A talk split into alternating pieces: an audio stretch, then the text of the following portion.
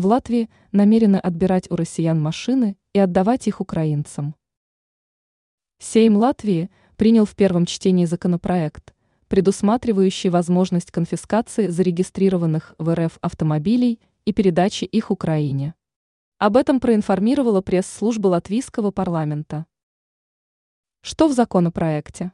Законопроектом вводится запрет на пребывание авто с российской регистрацией.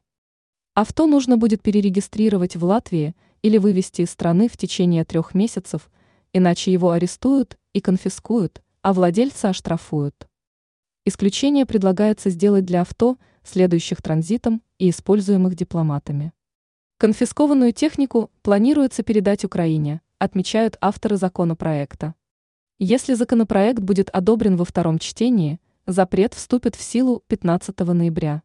С середины сентября Латвия перестала пускать авто с российской регистрацией. Запрет был введен в соответствии с разъяснениями Европейской комиссии по поводу антироссийских санкций. Тогда в налоговой службе Латвии заявили, что конфисковывать уже находящиеся в Европейском Союзе авто с российскими номерами не планируется. Однако уже через несколько дней Министерством юстиции страны был подготовлен законопроект, запрещающий пребывание таких авто.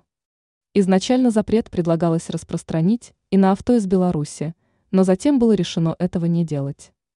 Также въезд зарегистрированных в РФ авто запретили Польша, Литва, Эстония, Германия, Болгария, Норвегия и Финляндия.